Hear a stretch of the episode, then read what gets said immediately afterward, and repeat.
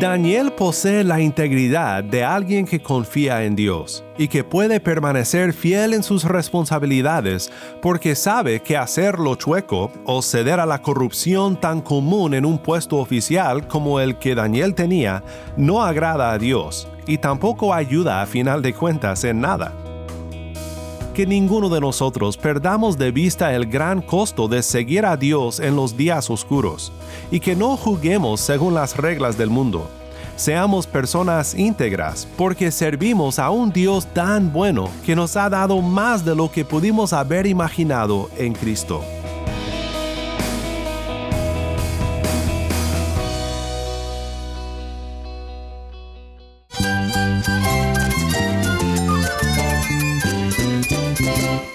Cristo es la esperanza. Cristo es mi Señor y mi Salvador.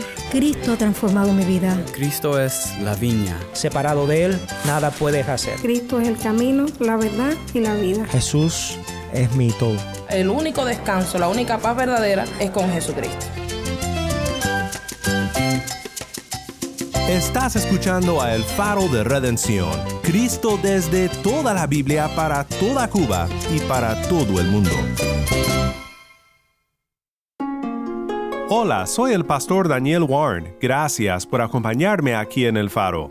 Continuamos hoy en nuestra serie titulada Valentía en días oscuros.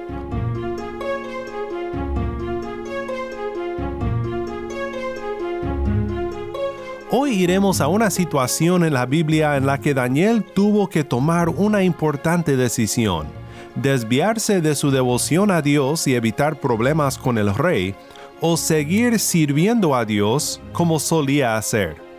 Es un pasaje que nos prepara para la historia más famosa de Daniel y que nos recuerda la gran importancia de ser íntegros y piadosos en medio de días oscuros, dispuestos a hacer oraciones que cuestan, porque servimos a un Dios confiable. Si tienes una Biblia, busca Daniel 6 y quédate conmigo para ver a Cristo en su palabra.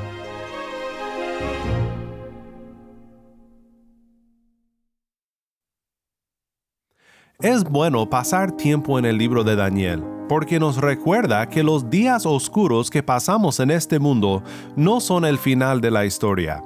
Nos ayudan a ver que en medio de los reinos de este mundo y su oposición a Cristo, Dios es fiel a su pueblo, y su pueblo permanecerá cuando todos los imperios del mundo desvanezcan.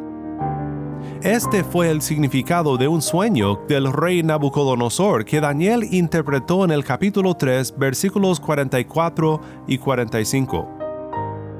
El Dios del cielo levantará un reino que jamás será destruido, y este reino no será entregado a otro pueblo.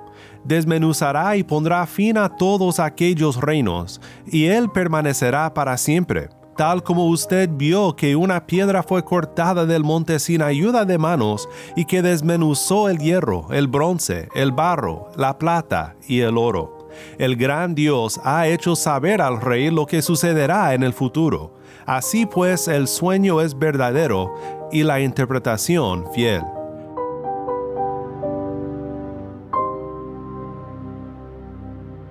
Quizás en otra serie podamos profundizar en las muchas visiones del libro de Daniel y sus significados, pero aquí en medio de un reino opuesto a Dios, cuatro hombres fieles a Dios están siendo usados como un noticiero que anuncia la soberanía del Dios de Israel, de nuestro Dios quien levanta y quita a los reyes, y quien nunca soltará a sus hijos aun en días oscuros.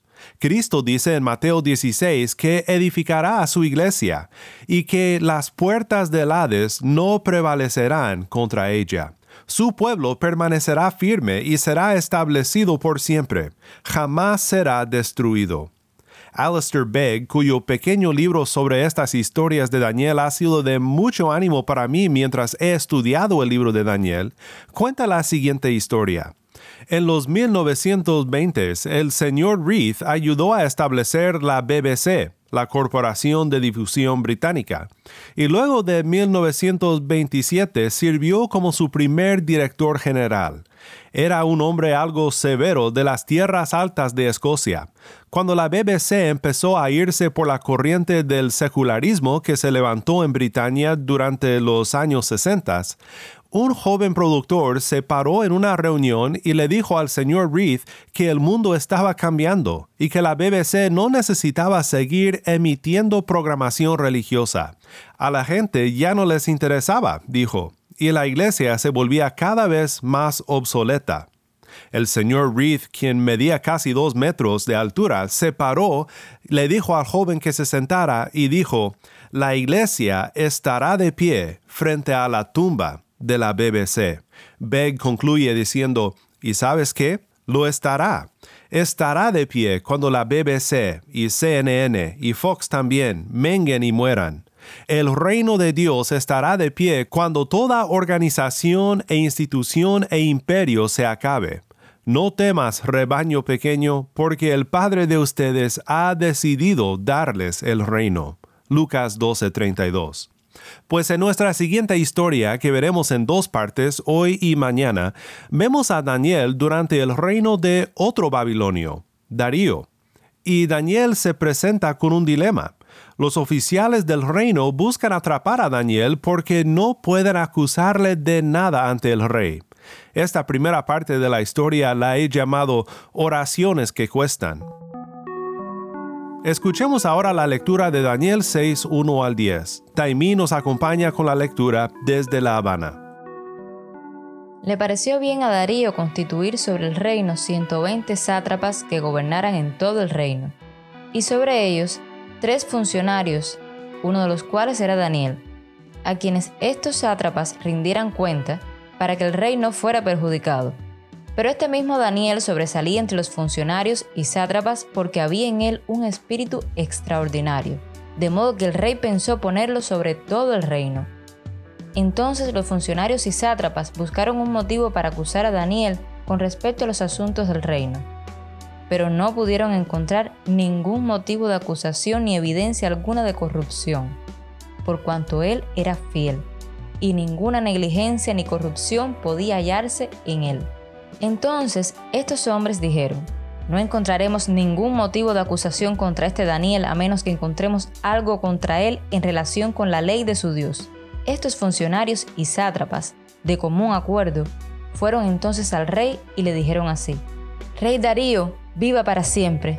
Todos los funcionarios del reino, prefectos, sátrapas, altos oficiales y gobernadores han acordado que el rey promulgue un edicto y ponga en vigor el mandato de que cualquiera que en el término de 30 días haga petición a cualquier dios u hombre fuera de usted, oh rey, sea echado en el foso de los leones. Ahora pues, oh rey, promulgue el mandato y firme el documento para que no sea modificado, conforme a la ley de los medos y persas, que no puede ser revocada. Por tanto, el rey Darío firmó el documento, esto es, el mandato. Cuando Daniel supo que había sido firmado el documento, entró en su casa. En su aposento superior tenía ventanas abiertas en dirección a Jerusalén. Y como solía hacerlo antes, continuó arrodillándose tres veces al día, orando y dando gracias delante de su Dios.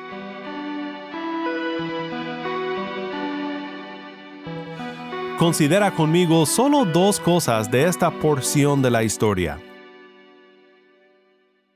Primero, ¿notaste que Daniel es una persona íntegra?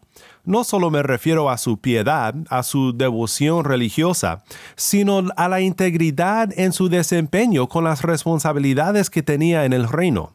La integridad de Daniel es un ejemplo de valentía en días oscuros. Dicen los versículos 3 y 4, pero este mismo Daniel sobresalía entre los funcionarios y sátrapas, porque había en él un espíritu extraordinario, de modo que el rey pensó ponerlo sobre todo el reino. Entonces los funcionarios y sátrapas buscaron un motivo para acusar a Daniel con respecto a los asuntos del reino pero no pudieron encontrar ningún motivo de acusación, ni evidencia alguna de corrupción, por cuanto él era fiel, y ninguna negligencia ni corrupción podía hallarse en él. Daniel posee la integridad de alguien que confía en Dios y que puede permanecer fiel en sus responsabilidades porque sabe que hacer lo chueco o ceder a la corrupción tan común en un puesto oficial como el que Daniel tenía no agrada a Dios y tampoco ayuda a final de cuentas en nada. El apóstol Pedro habla de eso en su primera carta, en 1 de Pedro 3, 13 al 17. Dice, ¿y quién les podrá hacer daño a ustedes si demuestran tener celo por lo bueno? Pero aun si sufren por causa de la justicia, dichosos son. Y no tengan miedo por temor a ellos ni se turben, sino santifiquen a Cristo como Señor en sus corazones, estando siempre preparados para presentar defensa ante todo el que les demande razón de la esperanza que hay en ustedes. Pero háganlo con mansedumbre y reverencia, teniendo buena conciencia, para que en aquello en que son calumniados sean avergonzados los que hablan mal de la buena conducta de ustedes en Cristo pues es mejor padecer por hacer el bien, si así es la voluntad de Dios, que por hacer el mal. Que ninguno de nosotros perdamos de vista el gran costo de seguir a Dios en los días oscuros, y que no juguemos según las reglas del mundo. Seamos personas íntegras, porque servimos a un Dios tan bueno que nos ha dado más de lo que pudimos haber imaginado en Cristo. La otra cosa que quiero ver contigo de esta escena en el libro de Daniel es además de su integridad, quiero que consideremos la piedad de Daniel.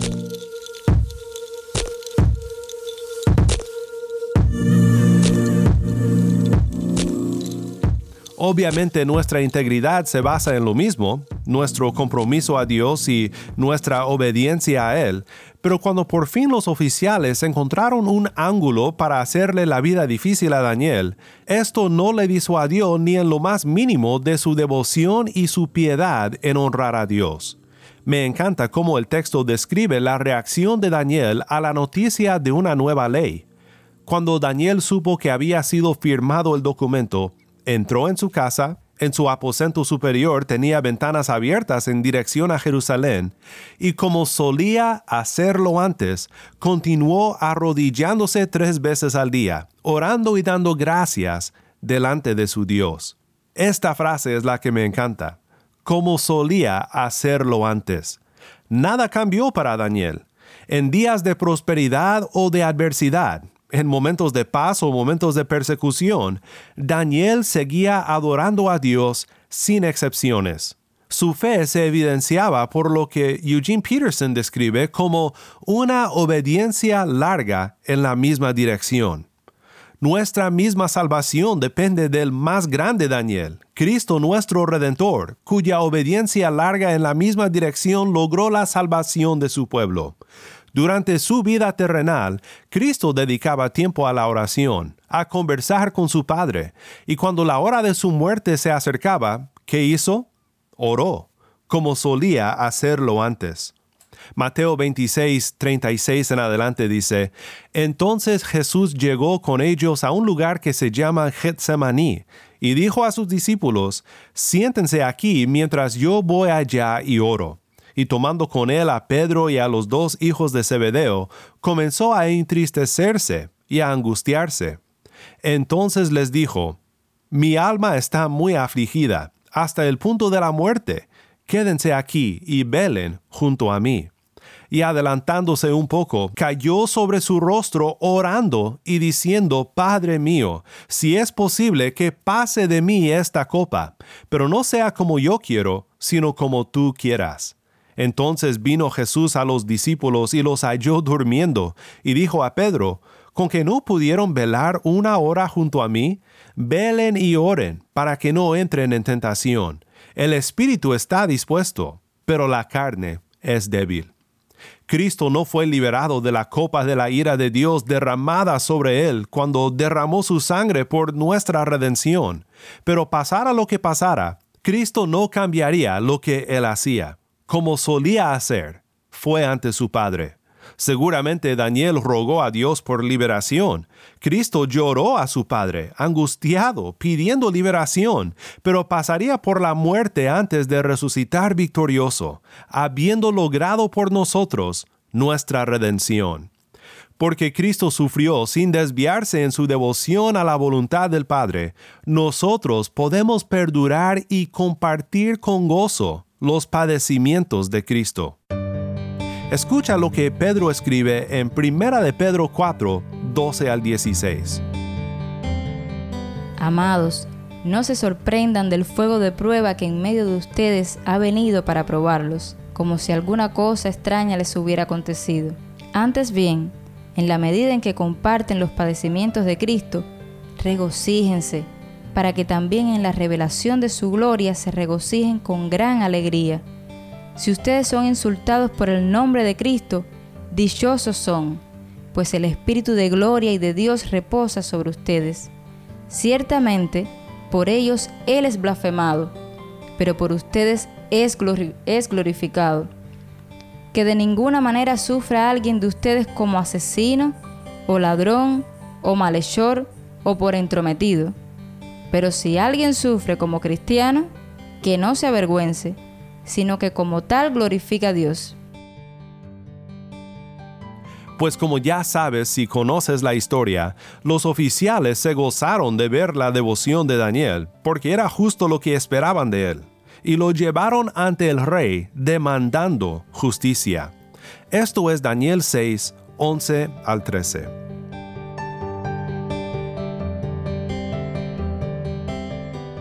Entonces estos hombres, de común acuerdo, fueron y encontraron a Daniel orando y suplicando delante de su Dios por lo cual se presentaron ante el rey y le hablaron tocante al mandato real.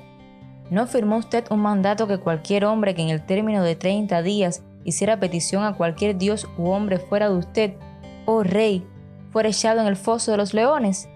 La orden es cierta, conforme a la ley de los medos y persas, que no puede ser revocada, respondió el rey.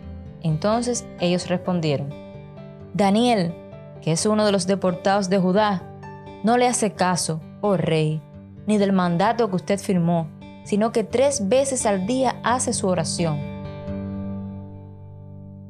Me gusta lo que observó el comentarista Matthew Henry sobre esta escena. Él dice, no es nada nuevo que lo que se haga con fidelidad en la conciencia delante de Dios sea tergiversado como algo hecho obstinadamente y con desprecio de los poderes civiles, es decir, que los mejores santos sean reprochados como los peores hombres. Daniel consideraba a Dios y entonces oró, y tenemos motivo de pensar que oró por el rey y su gobierno, pero esto es interpretado como en contra del rey el espíritu excelente con el cual Daniel fue investido y la reputación establecida que había logrado, no podía protegerlo de estos dardos venenosos. Aunque nuestra fidelidad a Dios sea distorsionada como un atento a los poderes de este mundo, sigamos fieles, sigamos íntegros, Sigamos devotos a Dios buscando el bien de nuestro prójimo y de nuestro país, no dando ninguna causa legítima para acusación de parte de nuestros enemigos.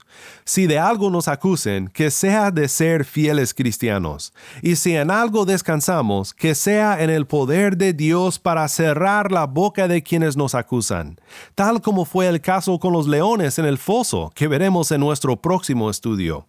Si Dios puede cerrar la boca de de leones rugientes puede contender con los que nos acusan para destruirnos. Sigamos entonces en oración, oraciones que cuestan, pero que resultan en confianza y paz en el poder de nuestro Dios. Oremos juntos para terminar.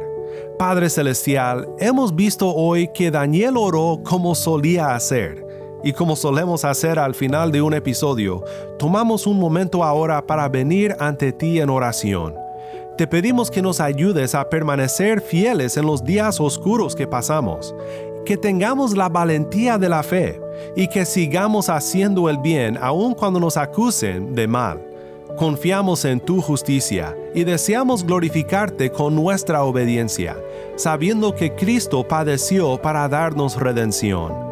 En el bendito nombre de Cristo nuestro Redentor oramos. Amén.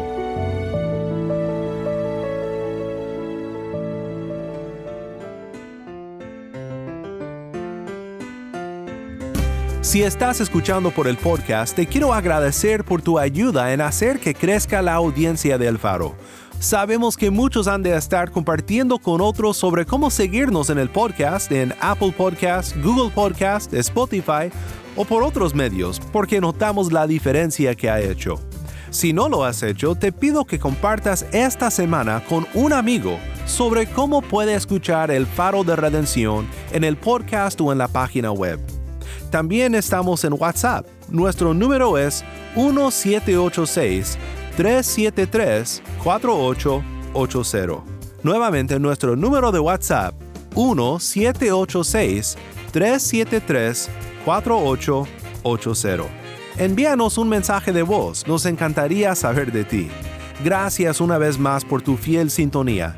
Para más información sobre este ministerio y sobre cómo puedes ser parte de nuestra misión de alcanzar a Cuba con el mensaje de Cristo en toda la Biblia, visita nuestra página web elfaroderedención.org.